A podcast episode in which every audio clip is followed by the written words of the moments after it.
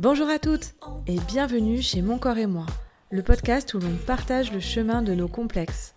Si tu es ici, c'est certainement que tu as des complexes qui te font souffrir. Quelle quantité d'énergie tu consacres à tes complexes? Est-ce que tu en parles autour de toi, à tes amis, ta famille, des professionnels que tu consultes pour trouver des solutions? Toutes ces questions me passionnent et l'ambition première de mon corps et moi est de permettre aux 72% de femmes qui sont complexées de se sentir unies à d'autres femmes qui vivent la même chose. Ensemble, nous sommes plus fortes et nous nous parlerons de cœur à cœur. Tu pourras écouter deux fois par mois des femmes qui témoigneront de leur vie avec leurs complexes. Elles viendront raconter leur histoire, leurs doutes, leurs fragilités et leurs forces. Mais ce n'est pas tout. Je tends également mon micro à des spécialistes thérapeutes ou experts inspirants qui partageront leur vision de l'accompagnement des femmes complexées. Dans ce troisième épisode, c'est Elisabeth Mester que j'accueille. Elle nous partage son histoire, ses conseils et ses talents. Vous allez voir qu'elle a plus d'une corde à son arc et notre discussion aurait pu durer beaucoup plus longtemps. Bonne écoute Bonjour Elisabeth. Bonjour Morgane. C'est un honneur de t'accueillir à, ce micro.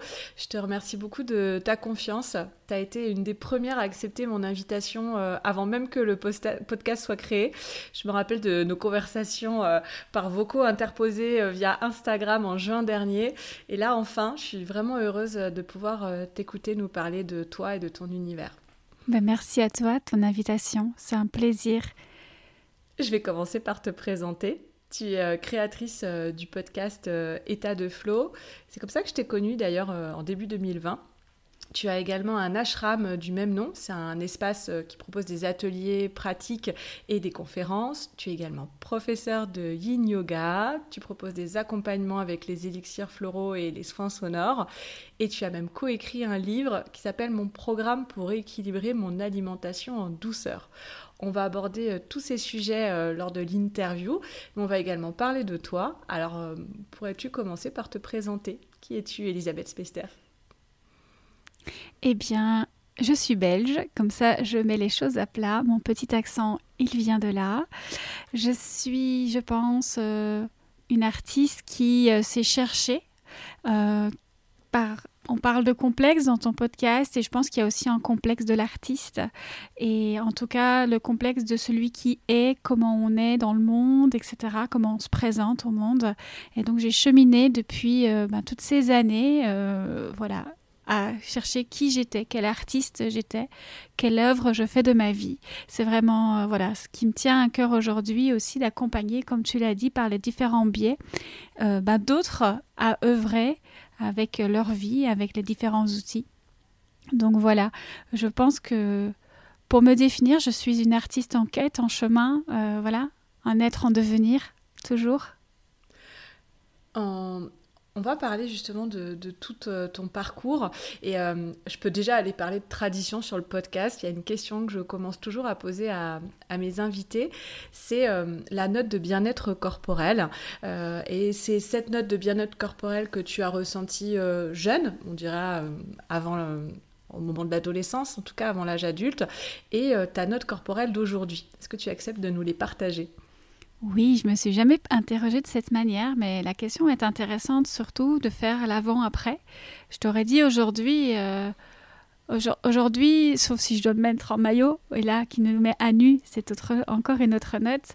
Mais euh, quand je, suis, quand je suis dans mes vêtements qui me correspondent, quand je suis en train de faire ce que j'aime dans la vie euh, et vibrer avec les belles choses, voilà, en, bonne fréquence, on va dire, euh, je suis largement à 8-9. je suis vraiment bien dans mon corps parce que, parce que j'ai fait en sorte aussi de mettre en place différentes choses et je pense qu'on en parlera. Euh, auparavant, beaucoup moins, et je pense que ça a été euh, le point de départ justement quand on n'est pas bien hein, dans son corps, qu'on est dans cet inconfort corporel, émotionnel, tout cela joue les émotions sur comment aussi on se sent dans notre corps, comment on se sent dans notre corps joue sur nos émotions. Et en plus de ça, moi j'avais énormément de problèmes de digestion à l'époque de mon adolescence, euh, jusqu'à assez tardivement finalement. Et donc, je dirais peut-être 5, peut-être 6. Pas, pas, très élevé finalement, euh, une moyenne, mais, euh, par rapport au corps. Après, il y avait quand même beaucoup de complexes, parce que c'est le sujet du jour. Donc euh, oui, donc je dirais une moyenne. Allez, on va dire 5. Ouais, alors justement, on va commencer par ce début. Tu nous parles de problèmes de, digestion à la phase d'adolescence. C'était quoi, à cette période-là, ta relation avec ton corps? Comment tu te sentais? Eh bien, c'était d'abord pas facile de savoir comment s'habiller parce que quand on n'est pas bien dans son corps, on ne sait pas comment se montrer aux autres en se révélant vraiment. Puis après, j'ai appris récemment que le vêtement faisait beaucoup et qu'on peut se sentir plus ou moins bien dans son corps, euh, bah, justement en fonction des vêtements qu'on porte, la matière, etc. Mais euh, donc à l'adolescence, c'est vraiment euh, les vêtements, comment je m'habille. Et en plus de ça, quand on a des problèmes de digestion, comme j'en avais, euh, jusqu'à rencontrer la naturopathie euh, ben, à 28 ou 30 ans à peu près, il y a 6 ans en fait. Hein. donc j'avais 29 ans. Donc c'est tard en fait. C'est tard. Et, et en fait, on, s'attend toujours à se dire eh ben, comment je vais manger à l'extérieur. Du coup, on arrive soit avec ses affaires, soit on se dit bah, je vais manger un peu, mais ça peut être inconfortable. Et donc à ce moment-là, on, se met un peu en retrait. Et euh, je pense que je me suis beaucoup mis en retrait par, euh, par manque d'aisance dans mon corps, dû à la digestion, mais dû aussi euh, au changement hormonal, à l'adolescence, c'est tout ça. Donc tout ça fait qu'on se sent plus ou moins bien dans son corps. On se cherche. C'est une phase, donc tu as tu avais ces problèmes de digestion, tu dis bah du coup la difficulté à, s'habiller. Est-ce que euh, y a des choses à cette période, des, choses ou des personnes qui t'ont aidé, ou au contraire est-ce que tu as ressenti des pressions de ta famille, de ton entourage? Il y a un lien avec tout ça ou vraiment c'était euh, mécanique, on va dire euh, physiologique? Alors, est-ce que j'ai reçu de l'aide extérieure? Alors, j'ai été voir euh, nutritionniste à ce moment-là. J'ai euh, cherché un petit peu euh, de l'aide comme je pouvais avec les moyens que j'avais, c'est-à-dire très peu. déjà, on ne parlait pas autant de toutes ces médecines parallèles, comme on dit, ou en tout cas cette médecine douce. Et de tout cet aspect aujourd'hui de remettre la spiritualité comme je le fais aujourd'hui dans mon quotidien m'aide beaucoup justement à voir le corps comme un temple et donc à en prendre soin très vraiment totalement fait différemment que quand j'étais adolescente. Mais finalement pas beaucoup d'aide de la famille parce que je pense qu'ils ne savaient pas mieux que moi. Donc oui, il y avait une aide parce que euh, bah, ma maman m'a aidé à aller voir quelqu'un, elle a trouvé un contact avec moi. Donc voilà, il y a quand même eu des aides, mais avec les moyens qu'on avait. Donc euh, moi, je sentais bien que c'était pas suffisant. Donc j'ai continué derrière mon chemin. Après, euh, il y avait aussi euh, des tentatives d'essayer de se faire euh, jolie pour une soirée, mais qui n'étaient pas toujours réussies. Ou alors, euh, quand on, voit les photos, on se dit, bah, en fait, on n'était pas si bien apprêté parce qu'on a essayé, mais c'était pas toujours réussi. Donc voilà, on doit aussi faire à l'adolescence où on, est beaucoup sur des photos. À ce moment-là, il y avait tout ce qui était Skyrock, il y avait beaucoup de ces blogs de partage des photos. C'était encore plus, j'ai l'impression qu'aujourd'hui, parce que, Aujourd'hui, c'est les réseaux sociaux. Je ne suis pas adolescente, heureusement, aujourd'hui. Mais euh, voilà, il y avait quand même quelque chose de l'ordre de... On est entre amis, on fait la fête et on, est un peu en train de regarder comment l'autre fait. Puis il y a des souvenirs de tout ça. Le regard qu'on porte sur soi, en fait, parfois à travers une photo, est parfois plus dommageable que la sensation qu'on avait réellement à ce moment-là. Je sais pas si tu vois ce que je veux dire par euh, là. Bien sûr, bien sûr. Tu te rends compte que finalement, euh, à travers l'image, l'image te fait encore plus de tort que, euh, que, ton image réelle finalement ou ton quotidien même. Parce que parfois on se sent très bien en fait. Dans la réalité, on se sent bien. On a la conversation avec l'autre. Quand on fait une photo, on se sent bien. On se dit oui, moi j'ai la joie, j'ai envie que cette joie se voit, etc. Et quand on voit la photo, on se dit bah non, en fait, je je ressemble pas à ça. Il y a comme une distorsion entre qui je sens, me sens être et qui je vois être. Et donc, euh, on commence à camoufler un petit peu tout ça. On essaye en fait de cacher ça. Et, là, on commence à se perdre. En tout cas, je pense que je me suis un petit peu perdue à un moment donné. Euh, voilà, jusque les, on va dire les dix dernières années euh, après. Eh bien justement, je voulais que tu m'en parles, parce que là on parle de la vie de jeune fille, mais tu, rentres dans la vie d'adulte, vers la vingtaine. Est-ce que euh, ça, continue sur euh, cette voie-là? Est-ce qu'il y a des complexes qui s'ajoutent ou au contraire qui commencent à disparaître? Comment tu as, vécu euh, ces années-là? Eh bien, je n'ai plus tant de souvenirs, ils ne sont plus aussi marqués. Donc ça veut dire certainement que je commence à trouver une voie. Puis c'est aussi au moment où je commence à, faire des études d'art, je commence à vraiment à, arriver dans la vie active, à chercher ce que j'aime. On change aussi euh, de milieux amicaux, sociaux, etc. Et, et donc après, on va dire que ça va mieux. Aussi parce que euh, bah, je m'exprime avec d'autres biais, des projets entrepreneuriaux, etc. Euh, j'ai envie de dire que c'est vraiment quand même le, basculement. C'est quand même, euh, comme je disais, il y a six ans, quand euh, je découvre la naturopathie et tout le reste. Mais le reste est un peu flou, on va dire. Ben, justement, on, y vient parce que parce que c'est ça. C'est quoi les rencontres, les découvertes qui t'ont fait avancer? Qu'est-ce qui fait Est-ce qu'il y a eu un déclic ou est-ce que ça a été vraiment un progressif? Comment ça s'est passé?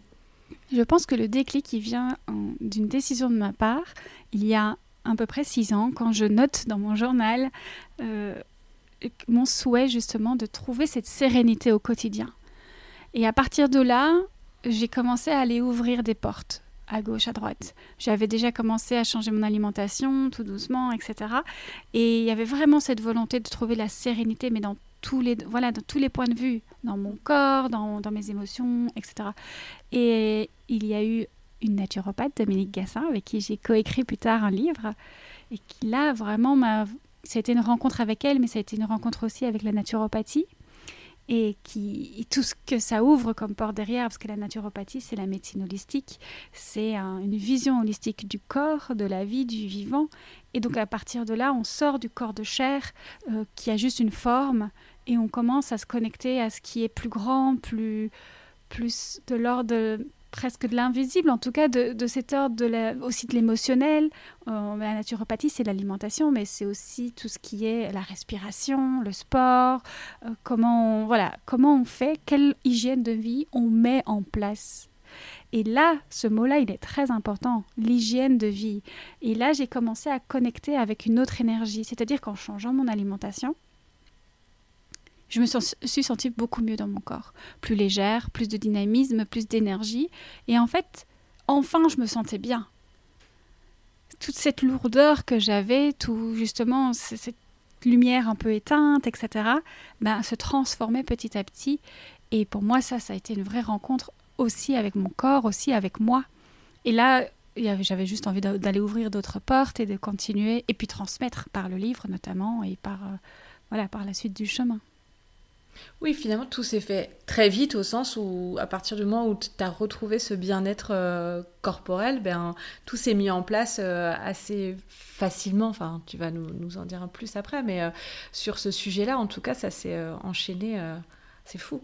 Et j'écoutais ton épisode 43 cette semaine et tu parlais de d'un burn-out que tu as vécu euh, il y a quelques années.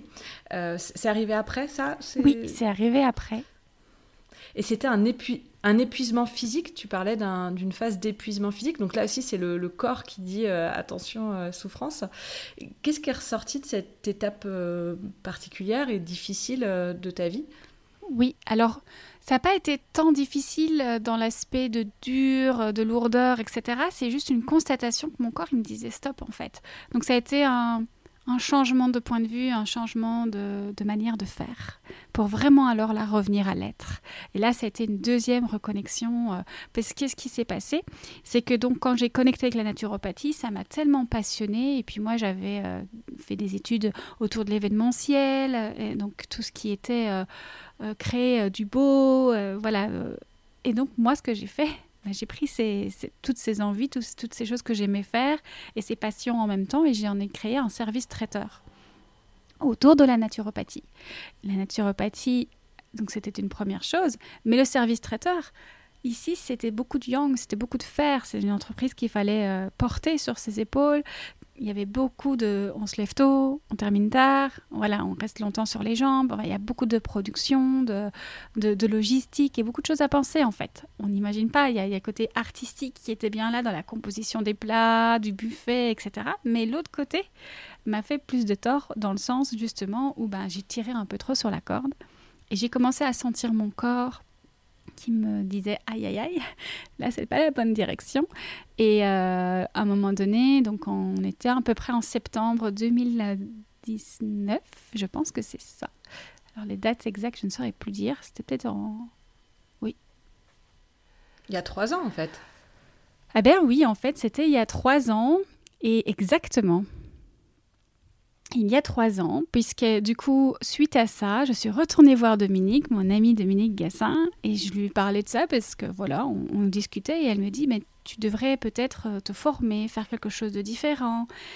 Et, et là, je, je rencontre encore une fois la vie me propose sur un plateau le yin yoga. Et j'ai accroché directement. Euh, je me suis formée. Vraiment, j'ai eu une révélation. Je dis, bah, je vais me former au yin yoga.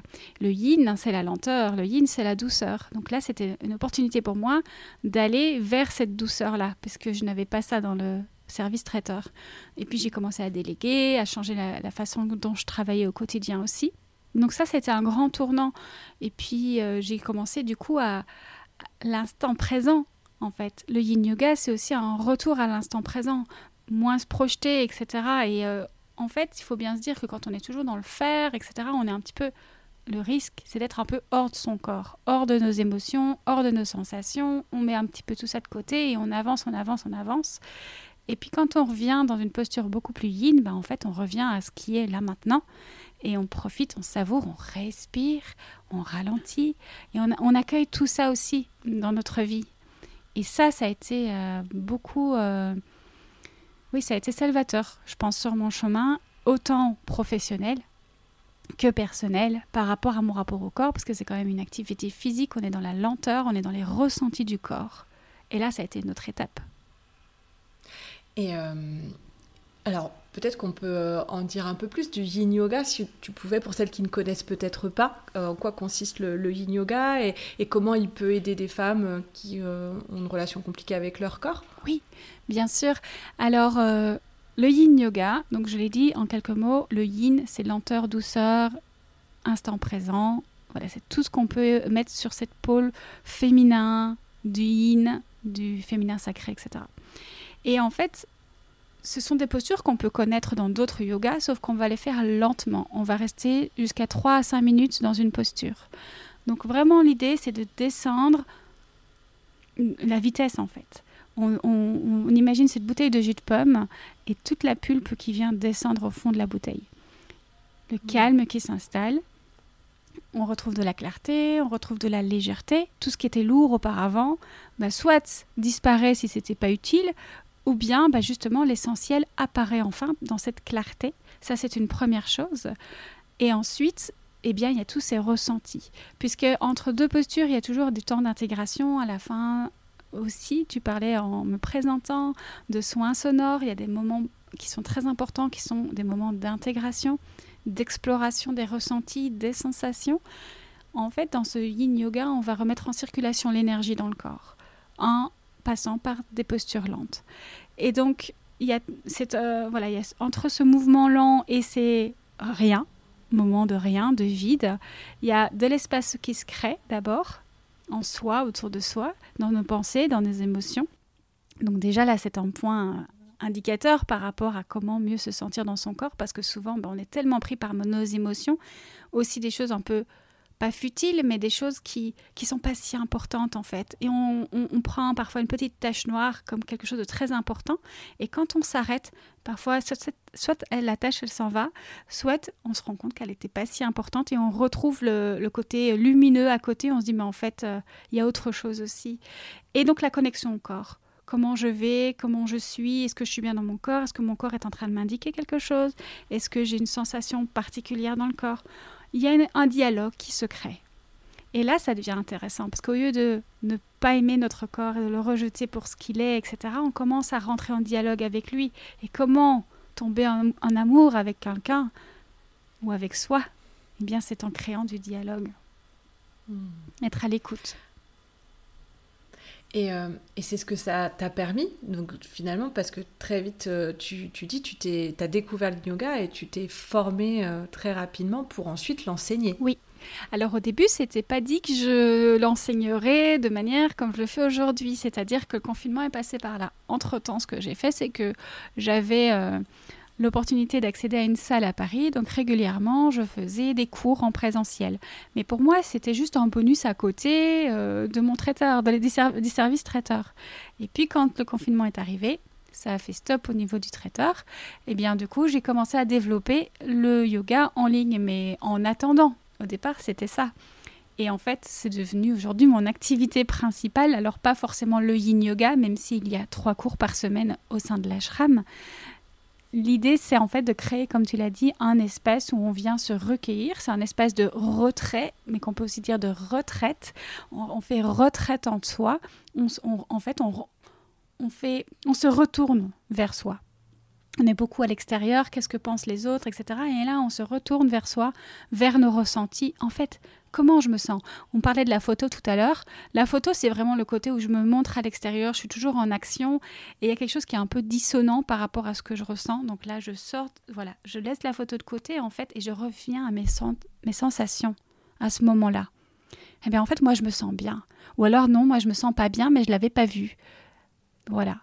Et là, on rééquilibre, on a des outils. Tu parlais des élixirs floraux, voilà, il y a tous différents outils. Je parle beaucoup de minimalisme. Hein. Quand on parle de yin yoga, il y a cette idée-là aussi de, choisir la qualité à la quantité. Enfin voilà, ce, ce, sont toutes des notions qui sont importantes, de remettre nos limites, etc. Et ça, on peut y arriver quand on revient à soi. Moi, je dis tout souvent, c'est bien de courir un peu partout, mais à un moment donné, il y a besoin de repasser par soi avant d'aller à l'étape suivante et qui nous indique alors quelle est la meilleure direction à suivre. Et eh bien c'est la même chose pour soit comment je me sens avec moi, comment c'est pour moi à cet instant, est-ce que c'est confortable, est-ce que ce n'est pas confortable? C'est la question à se poser. Et oui. Et oui, et c'est ce que tu proposes justement sur l'ashram. Tu as commencé à, en parler. Donc, il y a des cours de yin yoga, mais il y a aussi euh, d'autres propositions qui, qui, sont faites pour les femmes en particulier ou c'est mixte? Alors, c'est mixte. J'ai eu plusieurs hommes. Aujourd'hui, ben, ils sont plus avec nous. Enfin voilà, ils ont continué leur chemin. Donc parfois il y en a un, mais euh, voilà, ils sont moins réguliers que les femmes. Et aujourd'hui, c'est beaucoup des femmes quand même. Voilà. À qui vous proposez euh, donc soit des ateliers, soit des conférences. Oui. Donc l'idée c'est ça, c'est d'avoir un espace, on pratique en live ou en replay, c'est-à-dire qu'il y a 50 heures de contenu, que ce soit des cours de yoga, tu parlais, donc il y avait aussi des cours de yoga du visage, ça c'est vraiment génial pour justement reconnecter avec son visage, reprendre conscience de notre peau, venir toucher notre peau, notre visage, qui le fait? Combien de fois? Juste pour mettre un peu de crème là rapidement. Mais à part ça, on se lave le visage rapidement, on fait tout rapidement. Mais mettre 45 minutes de conscience sur chaque mouvement du corps, là ici on parle du visage, c'est une sensation incroyable de reconnexion avec soi. Ça, je le conseille vraiment à tout le monde. Donc, il y a des cours euh, de yoga du visage avec une personne extérieure, Corinne, qui vient euh, une fois par mois en live. Mais donc voilà, il y a aussi euh, les, les, cours en replay. On fait les cours en pleine lune avec elle un bon rituel justement pour se reconnecter avec soi. Puis il y a des enregistrements aussi, des cours de hatha pour ceux qui veulent avoir un peu plus de mouvement. Et puis des conférences. Donc, parce que l'idée, c'est aussi de comprendre le corps, les émotions, comment ça se passe, comment je fais pour poser des limites, se reconnecter à, nos, cycles. C'est tellement important pour, euh, mm. pour savoir euh, comment on fonctionne. Ça, ça a été un point, on n'en a pas forcément parlé, mais sur mon chemin, je pense qu'un des points essentiels, ça a été de comprendre comment je fonctionnais. Et à partir de là, bah, quand on parle de complexe, on parle de complexe du corps, mais on parle aussi de complexe de qui on est, de comment on fonctionne. Et le cycle, savoir qu'il existe en effet un cycle et que on fonctionne différemment selon le moment où on se situe dans ce cycle. Ça, c'est important. Donc, ça fait partie des conférences qui sont disponibles et des contenus. Ah, c'est quelque chose que tu proposes. Parce que moi, c'est quelque chose que j'ai appris avec un livre que tu dois connaître, hein, La Lune Rouge de Miranda Gray. Mais vous proposez aussi des conférences sur ces thématiques Oui, en fait, L'idée de cette conférence en question, qui dure une heure et demie, je pense, c'est vraiment de mettre aussi en rapport le cycle menstruel avec le cycle lunaire, avec le, tous les cycles en fait. Euh, saisonniers également, le jour, la nuit. Voilà, y y a, en fait, il y a plusieurs cycles et on remarque moi, ce que j'appelle, c'est, ce sont les cycles célestes. C'est-à-dire que, en fait, c'est au-delà de nous et ça fait partie des lois universelles, les lois de la vie. Et je pense que ça a beaucoup manqué dans les, dans les cours on parlait d'école, etc. Je pense que si à l'école, en adolescent, on avait reçu ce genre de cours, on aurait été beaucoup plus outillés pour justement avancer dans notre vie, que ce soit de femme ou d'adolescent, peu importe, et, et d'adulte aujourd'hui. Donc oui, c'est de, cette conférence. Et puis il y a aussi une conférence pour comprendre que nous sommes des êtres finalement vibratoires. Et ça, c'est un aspect important pour moi. On parlait de bains sonores, on parlait des élixirs floraux. La vibration est importante. Et c'est une notion que j'aborde beaucoup dans l'ashram ou en consultation ou autre. C'est cette idée qu'on n'est pas forcément uniquement fait de chair et d'os.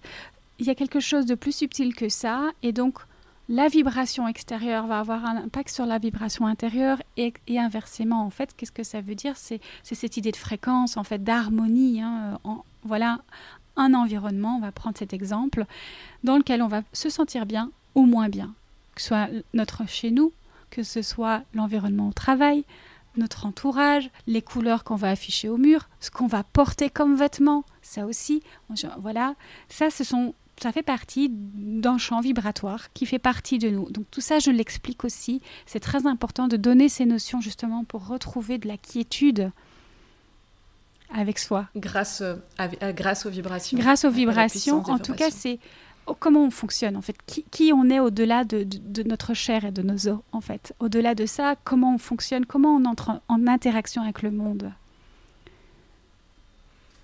Et il y a une chose que hum, je m'étais notée dont tu as parlé tout à l'heure. Tu parlais de comment on s'habille aussi, oui. de notre relation aux vêtements. Et je sais que tu as expérimenté un atelier vestimentaire. Qu'est-ce que ça a changé ça pour toi, cette expérience? Alors beaucoup de choses. Parce que justement, je parlais tout à l'heure de quand j'étais adolescente ou même plus tard finalement dans mon début de ma vie d'adulte, parce que c'est assez récent, ça date d'il y a deux ans. Et, eh bien, je ne savais jamais euh, quel vêtement m'allait. En fait, c'est cette idée où on suit un peu la mode, ou alors on met des choses qu'on a vues sur quelqu'un qui, ou un magazine, ou un mannequin. Ça lui va super bien. Moi, je veux la même chose. On essaye. Et voilà. Et on ne va pas au-delà de euh, la représentation, entre guillemets, extérieure euh, du beau qu'on voit. Eh bien, cet atelier m'a appris qu'on avait des formes, des coupes, des couleurs qui nous allaient mieux ou pas, justement en rapport avec notre euh, incarnation, euh, notre carnation, euh, notre corps, la couleur, notre luminosité de la peau et puis la forme de notre corps. En fonction de ça, on va porter plus ou moins en harmonie certaines matières, certaines formes, etc. Et c'est très très intéressant, ne fût-ce que sur les matières. Il y a des matières qui sont un peu plus rigides, d'autres qui vont être plus flexibles, etc en fait, c'est basé euh, sur les éléments. Hein. donc, euh, vous pourrez regarder, c'est des accompagnements, euh, notamment s'habiller vrai. voilà, moi, je l'ai fait avec Séverine. Donc, je pourrais vous donner les coordonnées si ça vous intéresse. Mais voilà, c'est cette idée que on a une matière qui va mieux nous aller. Alors, non seulement pour le rendu, etc., mais parce qu'en fait, quand on ferme les yeux, qu'on la touche, déjà, elle va nous plaire, elle va nous intéresser au toucher, mais quand on va la porter, on va vraiment se sentir à l'aise. Et c'est cette idée d'aisance. Il y a des vêtements dans lesquels on se sent un peu étriqué, étouffé, et d'autres où on va se sentir vraiment bien. Et souvent, bah, le premier petit exercice à, faire chez vous, c'est quand vous mettez un vêtement, ou même maintenant, hein, quand vous fermez les yeux, comment vous êtes dans vos vêtements. Est-ce que en fait vous avez l'impression que ça vous ressemble, que c'est c'est vous, que, la, que, la, matière vous plaît? Et alors parfois ça peut sembler un peu compliqué de se, de se dire oh, j'en sais rien en fait. Eh bien voilà, encore une fois le yin yoga ou en tout cas même la méditation parce que le yin yoga c'est un yoga méditatif, hein, c'est revenir à soi, apprendre à lire nos émotions, nos sensations, nos ressentis corporels. Ça, c'est très important. Et donc, ce que ça a changé, c'est qu'aujourd'hui, en portant des coupes ou des, matières qui me vont bah, mieux, qui mettent en fait en valeur mon corps, ses formes. Donc, on pourrait, pour certains, une poitrine exubérante va être gênant, embêtant, et pour l'autre, ça va être un cadeau. Ou en tout cas, ça va être, il va être, euh, cette personne va être euh, OK avec ça. Qu'est-ce qui va faire souvent la différence entre une photo d'une personne qui a une, euh, qui a une, voilà, une forme et la même personne avec les mêmes formes mais d'autres vêtements? Observez ça. Et simplement, les coupes vont changer, les couleurs vont changer, les, les formes vont changer. Et ça ne veut pas dire que c'est ce qui va vous aller si vous avez les mêmes formes, parce qu'encore une fois, ça dépendra de vous. Mais en tout cas, observez simplement ça. Eh bien, Mm. voilà, on a le même ressenti. C'est ça que ça m'a apporté, c'est cette aisance-là, parce qu'on on parlait de sérénité, qui était au début mon, ma première intention. Mon podcast s'appelle État de flow, donc c'est vraiment cette idée de fluidité, de se sentir tel qu'on est, vraiment. Et que quand on, on a une conversation avec quelqu'un, au lieu d'être là en se disant Oh là là, j'ai mon pantalon, il me gêne, je suis pas très bien dans mes vêtements, il y a quelque chose qui me gratte, mais je sais pas trop bien ce que c'est, j'ai l'impression que j'étouffe un petit peu, je sais pas trop pourquoi, eh bien, on va porter d'autres vêtements et toutes ces sensations n'existeront plus. Dans la première option, on va se sentir rempli de complexes parce qu'en fait, on va, on va pas mettre en évidence notre lumière, on va la camoufler. De l'autre, notre lumière va, naturelle va s'expandre et se manifester. Et l'autre en face, l'autre personne, va, le- va pas pouvoir forcément le nommer, mais elle va le voir dans notre réaction, dans notre lumière, ce qu'on donne, etc. Oui, c'est perceptible de l'extérieur, évidemment, Exactement. puisque c'est ce que tu renvoies comme image et comme lumière, comme tu Exactement. disais, euh, grâce aussi à travers les vêtements. Oui. Euh, Aujourd'hui, 2021, t'en es où, toi, dans ta relation euh, avec ton corps? Comment, comment ça se passe? Parce que tu as mené un chemin tellement complet, tu as fait beaucoup de formations, tu enseignes aussi beaucoup. Mhm. Oui, alors bah, je pense que c'est toujours en, en mouvement et il y a toujours besoin de revenir à soi, je le disais. Euh, il m'arrive encore de ne pas savoir quels vêtements je vais mettre, euh, même la coupe de cheveux, etc. Et j'essaye au maximum de me dire, moi, je me sens comment? Et la question peut se poser aussi quand on doit faire des photos, justement. euh, on en parlait en off de cette idée de, ben voilà, j'ai refait récemment des photos pour mon site internet pour un peu justement mettre cette lumière et ce que j'exprime, ce que j'offre, eh bien, que ça passe à travers la photo. Mais j'avais un souvenir de photos adolescentes, et quand je regarde encore mes albums, euh, je ne me reconnais pas et vraiment, je ne suis pas du tout à l'aise avec ces- ce que ça renvoie. Et puis, donc, du coup, j'ai fait un travail euh, presque thérapeutique, hein, on peut dire ça, avec euh, une superbe photographe qui s'appelle Gladys Luiset et qui travaille vraiment sur l'idée de mettre en lumière les, personnes. De- elle, elle, elle capte en fait, elle capte notre lumière. Et donc j'avais une pleine confiance en elle. Elle travaille en plus avec la, so- elle est sophrologue, donc elle travaille avec la sophrologie. Elle, voilà, l'idée c'est vraiment de faire. Et alors là, bah, je me suis abandonnée dans ses bras entre guillemets, à son à son œil. Je lui ai fait totale confiance. Et là, je me suis reconnue en effet. Je me suis vue telle que je suis, telle que je me sens être. Donc ça, ça a été un- une des dernières étapes sur mon chemin, euh, les plus récentes hein, en tout cas parce que j'ai commencé avec elle euh, l'année dernière au mois de décembre et j'ai encore euh, reçu des photos. euh, on a fait une dernière, un dernier shooting ici au début de l'été. Donc tu vois, c'est un, un cheminement aussi par la photo, ça peut se faire, mais toujours, voilà, c'est toujours avec qui vous allez travailler et, et, et comment travaille le photographe en face. Et bien sûr, Donc bien voilà, sûr. voilà. Est-ce que tu dirais aujourd'hui que tu t'aimes? Ah oui, oui, et d'ailleurs je l'ai dit à mes, à mes élèves un jour, euh, je ne sais plus c'était à quelle occasion, sûrement un cercle de nouvelle lune, parce qu'on aime bien faire ça tous les mois. On aime bien justement chanter, c'est quelque chose qu'on peut en parler, de cette voix, de- c'est aussi une sacrée exposition hein, de chanter. Et on pose des intentions euh, au moment de la nouvelle lune ensemble. Et euh, j'ai dû leur dire un jour que tout ce parcours qu'on fait ensemble, de revenir à soi, de travailler sur soi, entre guillemets, même si j'aime pas trop ce mot travail du sens de l'effort, parce que l'ashram, c'est sans effort en sanskrit, c'est littéralement ce que ça signifie, mais c'est cette idée de œuvrer, je préfère ce mot, euh, dans l'acquisition de la fluidité, etc. Pourquoi on irait sur du développement personnel, spirituel, etc. Mais il y a besoin pour ça d'être, de s'aimer, d'être amoureux de soi, de tomber en amour pour soi. En tout cas, je vous le souhaite parce que si on n'a pas ça, pourquoi on prendrait soin de soi? On prend soin des gens qu'on aime, donc on a besoin de s'aimer pour prendre soin de nous. Après, y je comprends bien aussi que quand on s'aime pas, euh, du coup, on prend moins soin de soi et on se dit, mais comment j'y vais? Euh, Eh bien, voilà, c'est un chemin de tous les jours ou en tout cas régulièrement revenir à nos qualités, peut-être à travailler avec les gratitudes ou autres. Voilà, il y a y, y un chemin à faire, ça, il faut s'en rendre compte. Mais c'est vraiment incroyable comme sur le chemin, on tombe amoureux de soi. Vraiment. Et à un moment donné, on, on est là, on se dit, mais en fait, je m'aime. Et un jour, je me suis surprise à dire, et je le fais souvent, à dire haut et fort, je t'aime, euh, à moi-même. à toi-même Et en fait, ça fait un tel bien. parce qu'on l'attend souvent des autres, mais de se savoir de soi. Et c'est pas que je suis amoureuse de la forme, c'est le fond qui m'intéresse. Je, je, suis bien avec moi, je suis heureuse d'être... En fait, je suis ma meilleure amie, on peut dire ça aussi. Euh, je peux passer des soirées entières à parler avec moi-même euh, ou à écrire dans mon journal à moi-même, à me faire des bilans, des, des comptes rendus, et, etc. A, voilà, je, je, crois que je suis ma, première coachée, ma première euh, accompagnée. Donc voilà, je, je fais ce chemin avec beaucoup, beaucoup, beaucoup d'amour. Euh, j'ai lu un post, je crois, cette semaine qui disait euh, Fais la liste des 10 choses que tu aimes dans la vie et euh, regarde si tu en fais partie. C'est très intéressant.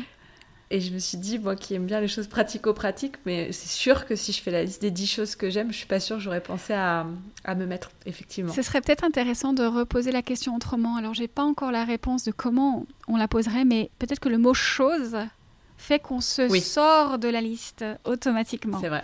Donc, peut-être euh, reposer la question autrement pour voir comment on pourrait l'inclure. Est-ce que ce serait euh, les dix personnes euh, dans votre entourage ou est-ce qu'on a enfin, à voir comment on pourrait la reposer mais en tout cas oui en tout cas on, souhaite toutes je pense pouvoir apprendre à s'aimer et dire je m'aime mmh. et, Justement, pour euh, terminer, est-ce que qu'est-ce que tu conseillerais à ces femmes euh, qui on a, commencé à donner des réponses et ta vision et ta perception, mais euh, je dirais un ou deux petits pas à faire pour tomber amoureux de soi-même. Revenir à soi au maximum, même quand même quand ça va pas bien, même quand on se déçoit. Eh ben voilà, une bonne chose qu'on peut faire, c'est je m'accepte et je m'aime. Je m'accepte et je m'aime, même si c'est quelque chose aussi qu'on fait en EFT. Euh, alors, euh, bon, moi, je pratique beaucoup l'EFT avec euh, une thérapeute, une praticienne en EFT. Et à chaque fois, on termine, même si, et on dit tout ce qu'on veut, je m'accepte profondément et complètement.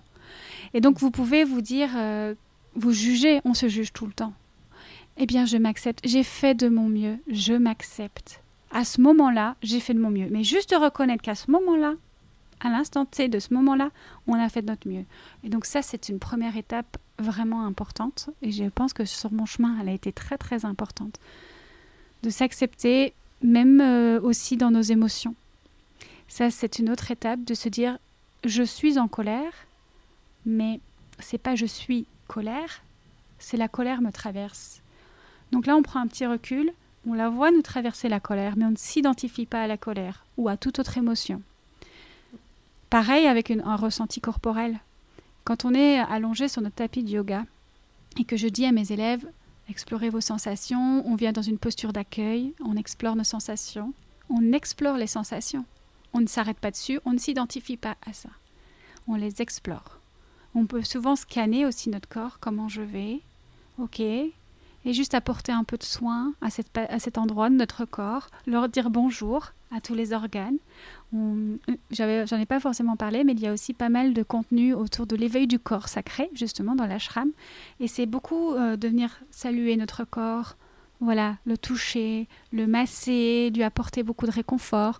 Est-ce que vous le faites? Venez faire du yoga du visage avec nous à la prochaine pleine lune et vous verrez comment c'est merveilleux. J'ai envie de venir. Bienvenue. Merci infiniment Elisabeth. Euh, merci, j'ai adoré notre échange et je suis sûre que celles qui nous écoutent euh, aussi. Je vais mettre dans les notes du podcast euh, le lien vers ton site internet et pour écouter, rejoindre l'ashram ou écouter les, podcasts. ta page Instagram aussi, hein, tu as Elisabeth Spencer et la page État de Flow. On pourra en se dire encore tellement de choses, je crois. J'ai envie de te dire à très vite déjà. Oui, et puis peut-être à très vite dans le sud.